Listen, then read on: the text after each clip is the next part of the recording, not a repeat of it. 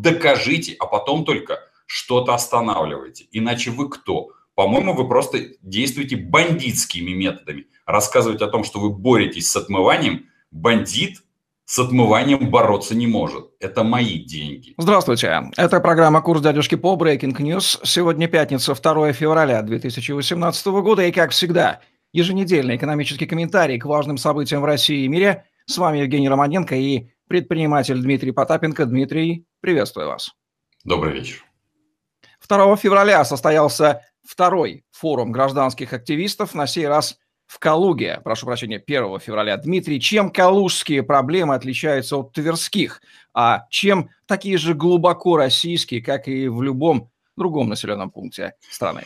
Ну, вы знаете, Калуга вообще бы оказалась очень забавным городом. Она по, прошла форум, Всероссийский форум гражданских активистов по, прошел в таком а, в моноформате, то есть когда а, приезжал я один, а, и это была встреча как раз с гражданскими активистами различных направлений, именно в таком кулуарном небольшом формате, хотя сложно сказать небольшом, когда в пике у нас было там порядка 70 человек, то есть того, чего я не ждал, я думал, все будет достаточно так как-то скромно, камерно, оказалось существенно больше.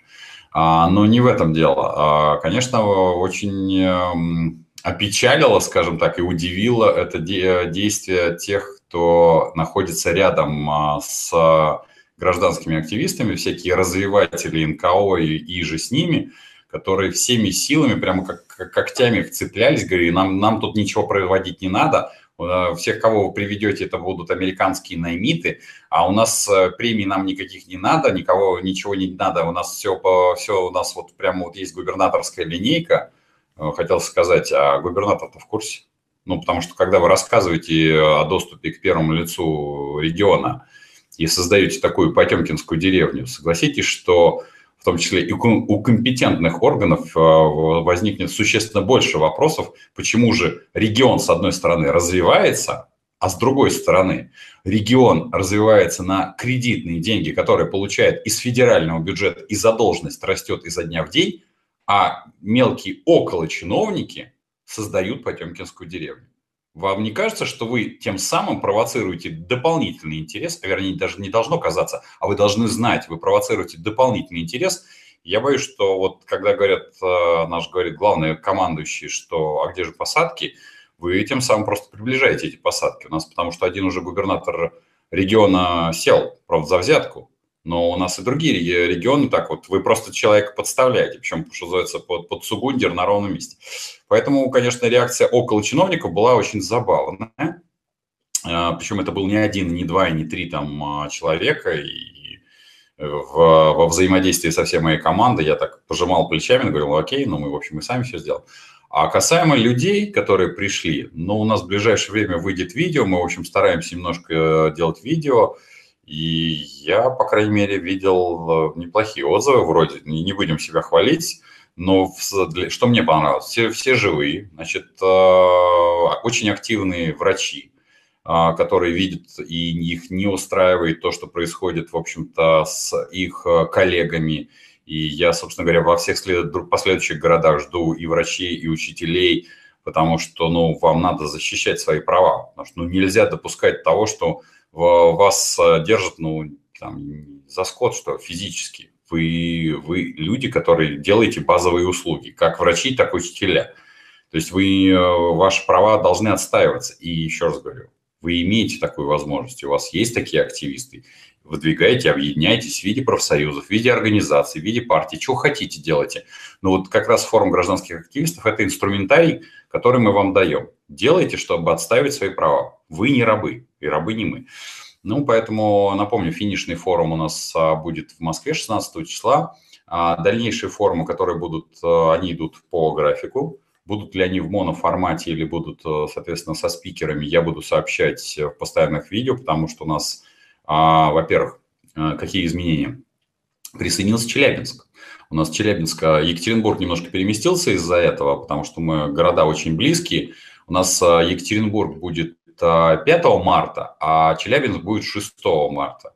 Поэтому имейте в виду, график мы все будем то есть, обновлять, обновлять, обновлять. То есть ни один город не останется без э, говорится, не обелечен. А те города, которые присоединяются, говорят, приезжайте, мы все обеспечим и сделаем все сами, ну, если в график мы можем вас вложить, я с большим удовольствием, соответственно, это сделаю и вот даже с радостью. Ну, а те, кто готовы делать проекты, у нас э, проекты все вывешиваются и вывешиваются, делайте их видосы, завешивайте на сайт и welcome, потому что премия, вне зависимости ни от чего, ждет именно вас. Список 210 друзей Путина, о котором мы говорили уже полгода, таки опубликован американской администрацией. Он уже вызвал недоумение, поскольку не представляет особой ценности. Реакция фигурантов от саркастической бравады до плохих шуток, скрывающих нервозность. Уже есть и скандал. Экономист и бывший советник Путина Андрей Ларионов утверждает, что настоящий список в последний момент подменили компиляции из телефонного справочника Кремля и журнала Forbes. Интрига в том, что есть и закрытая часть списка, и что в ней никто не знает. В первые сутки после публикации интересный факт, совокупное состояние 96 фигурантов от бизнеса уменьшилось в совокупности на миллиард долларов из-за падения стоимости активов. Дмитрий, вы уже давали подробные комментарии по поводу списка в ряде программ, которые можно найти на вашем канале. Тем не менее, вопросы в нашей программе. Что это было? Что будет дальше? И главное, какой ответки от питерских ждать не только жителям Воронежа, но и всем 146 миллионам россиян. Ведь не зря же глава государства уже поспешил заявить, что эта Америка на самом деле всех их внесла в список. А ведь это не может значить для них ничего хорошего. Ну, начнем с базового. Конечно, приятно, когда ты имеешь в лучшем случае судно, в которое ты ходишь э, по причине того, что не можешь дойти до туалета, а тебя объединяют с теми людьми, у которых есть э, яхты, которые ходят по Средиземноморью и там Тихому океану. Но я боюсь, что это два разных вида судна, которые есть у вас и у них. Поэтому, конечно, э, тот список людей, там, случайно, не случайно попавших в как бы санкционный, он, конечно, удивляет, ну, ну, то есть удивляет очень серьезно. Потому что, как я говорил и могу повториться, моя супруга родом из Пензы, она вот Аню Кузнецову, которая сейчас омбудсмен по защите прав детей, она знает до того, как она стала омбудсменом. Ну и немножко знает ее имущественное положение. И поэтому, ну, я разными путями пытался вычислить ее попадание туда. Не то, что я хочу ее там обелить, просто это одна из а, фигур, которая совсем непонятна. И как раз не, совсем не, не, непонятно, почему там не оказалась Эльвира Сапес... Господи, Эльвира Набиулина, потому что не выговорю, извините, ее отчество, при том, что уважаю а, ее как женщину, но вот как финансового гуру, которым, при, который признается всеми центробанками мира, это большой вопрос. Она просто исполняет функцию, и в данном случае на нее тоже особо кивать э, бессмысленно. Так вот, э, список очень забавный и, на мой взгляд, бестолковый. Насчет того, что подменили список в последнюю секунду, да нет, э, на мой взгляд, здесь все существенно проще. А, никто и не собирался этого список как-то там сильно составлять, и это больше такой торг в, во внутриполитической э, игре внутри Соединенных Штатов, а, поскольку все-таки э, президент Трамп, ну, напоминаю, что ему не так много осталось времени, потому что он не 6 лет сидит, а 4 года, и уже скоро, как говорится, подходит э, год его правления. У нас, напомню, вот сентябрь, там октябрь, будет уже год, как он у власти и ему тоже нужно каким-то образом а, отбрыкиваться от а, этого российского следа вмешательства в, э, соответственно, выборы. Поэтому, вот, на мой взгляд, это такая а, торжище на внутриполитическом контуре и не более того. Касаемо наших потерявших все-таки людей. Ну, в, это, это то самое, так, такое матерное слово репутация. Вот репутацию в данном случае, коллеги, вам подпортили. Если у вас если акции где-то котируются на зарубежных рынках, то и у вас там при этом нету даже активов каких-то за рубежом, но внешние инвесторы на это очень сильно реагируют и будут на этом спекулировать и играть. Объем инвестиций снизится, а стоимость вашей компании, капитализация будет падать и падать и падать. Медленно, но верно будет сползать потому что, в общем, никому особо рынок э, России не, не является для них привлекательным, а вот работать с токсичными активами никто не будет. А плохо это или хорошо, но большая часть тех фигурантов, которые потеряли деньги, они, в общем-то, являются государственными или квазигосударственными компаниями. То есть говорить о том, что они отсюда свалят куда-нибудь на Лазурный берег, но только физически могут свалить, а бизнес их все равно является государственным, государство его просто перепишет на другие фамилии.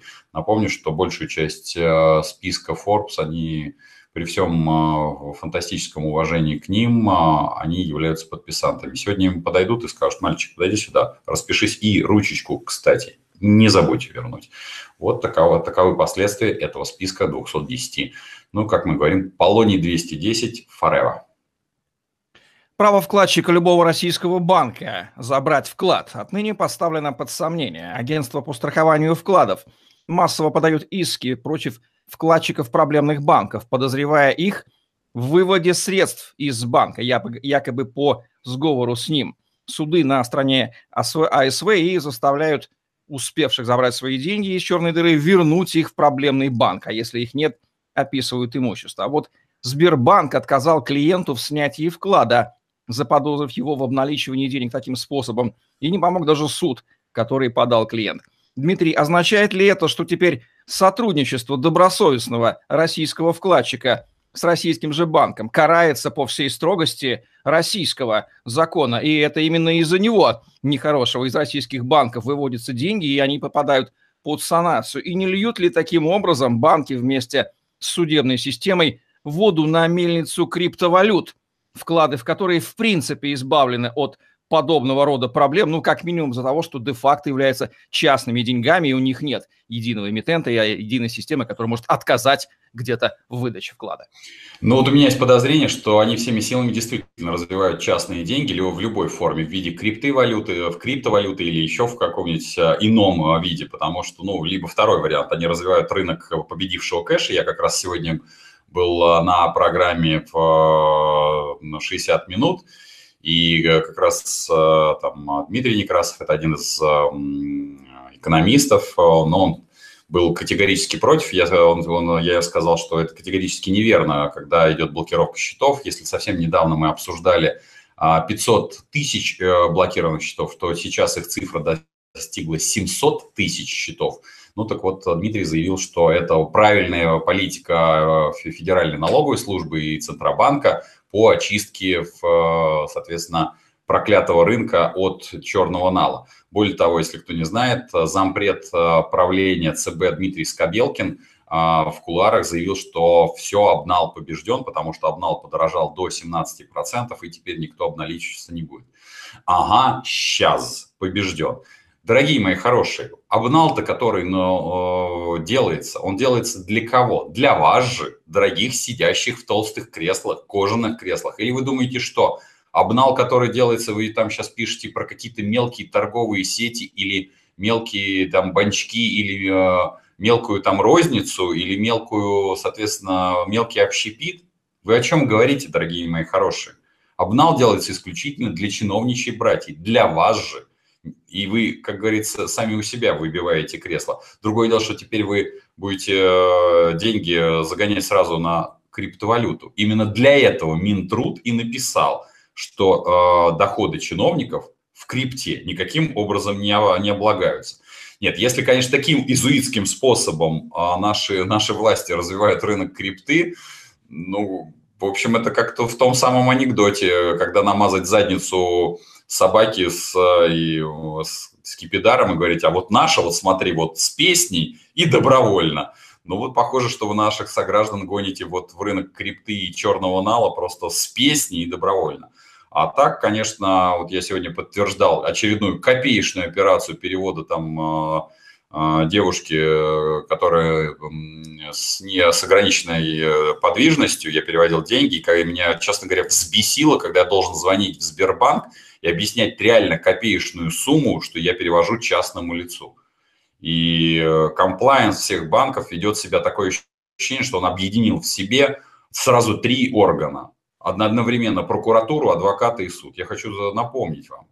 Вы сначала почитайте Уголовный кодекс и э, Конституцию Российской Федерации, либо вы напишите, что отменена презумпция невиновности. Это вы обязаны доказать, что денежные средства получены или переводятся преступным путем. Вот докажите, а потом только что-то останавливайте. Иначе вы кто? По-моему, вы просто действуете бандитскими методами. Рассказывать о том, что вы боретесь с отмыванием, бандит с отмыванием бороться не может. Это мои деньги. Это деньги наших сограждан. И вы получите не только отток э, вкладов, вы получите реально черный нал и получите черный рынок крипты.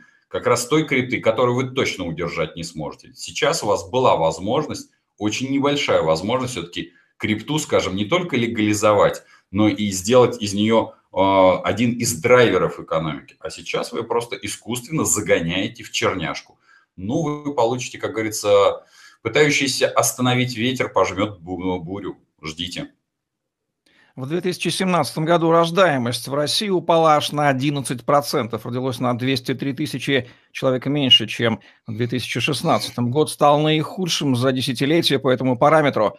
Показатель рождаемости с 1990 года 1,99 миллиона за 27 лет России так и не был достигнут. Пик за все это время пришелся на 2014 год, 1,94 миллиона, потом началось падение. Как мы помним, и доходы населения уже снижаются четвертый год подряд. Дмитрий, вот в развитых странах падение рождаемости нередко связано с экономическим ростом. И чем черт не шутит? Может быть, и в России та же самая причина, что вполне согласуется с тем, что руководители страны рассказывают сокращающемуся населению по телевидению. Ну, а у нас, как говорится, результат один и тот же, только пути к нему прихода принципиально разные. Но и не забываем самое основное, что население это все равно замещают, и замещают э, в первую очередь приезжими, причем приезжими из э, стран, э, как говорится, ближнего зарубежья с другой национальной культурой. И это происходит сплошь и рядом. Поэтому здесь у нас совершенно другие причины у нас падение доходов из года в год, оно продолжается действительно 4 года. Более того, падение промышленного производства, производства такая же ситуация. У нас э, отчитался Сбербанк, что некий средний класс, некий средний класс, я просто когда услышал этот отчет, я, честно говоря, завис. Значит, у него выросли доходы на 2,5%. Это чисто очищенные от инфляции. Но когда была характеристика этого среднего класса, что 40% среднего класса экономит на еде. Я хочу сказать, значит, средний класс – это тот класс, который никогда не экономит на еде. Я уж не говорю, средний класс не определяется среднедушевым доходом, он определяется возможностями того, что он может сделать. А он может спокойно, не думая, по сути дела, о ценах, есть, разумно может быть экономия, он может себе позволить съездить в отпуск минимум два раза в год, он может позволить раз в три года поменять или приобрести автомобиль и раз в 10 лет поменять или приобрести недвижимость. Вот такой характеристикой должен обладать средний класс. Поэтому среднего класса у нас, кроме чиновничьего класса, нет и в принципе не будет. А когда мы говорим о падении рождаемости – Напомню, что у нас еще высокая мужская смертность. А высокая мужская смертность приводит к тому, что и рожать-то не, женщинам не от кого. Но мы такими методами, а, с такой рождаемостью и с такой смертностью мужчин дойдем до того, что женщины будут вынуждены заниматься искусственным оплодотворением и воспитывать матерями-одиночками просто и в неполных семьях а, детей по причине того, что им просто физически будет не с кем заводить пару. Поэтому говорить о том, э, как будут люди выходить на пенсию, ну вот я в 30-м году очень сильно переживаю за свою пенсию, потому что я думаю, что я не то, что в 35-м не выйду на пенсию, но меня просто кормить будет физически некому. Поэтому вот эти потрясающие цифры о том, что у нас сплошь и рядом все растет, напомню, что, кстати, у нас выросло а, до 5,7 а, триллионов а, кредитования наших сограждан. Граждане сейчас кредитуются в банках для того, чтобы купить себе еду и оплатить ЖКХ. В любой дорогой стране мира кредитование – это драйвер экономики, а у нас тревожнейший симптом того, что экономика фатально больна.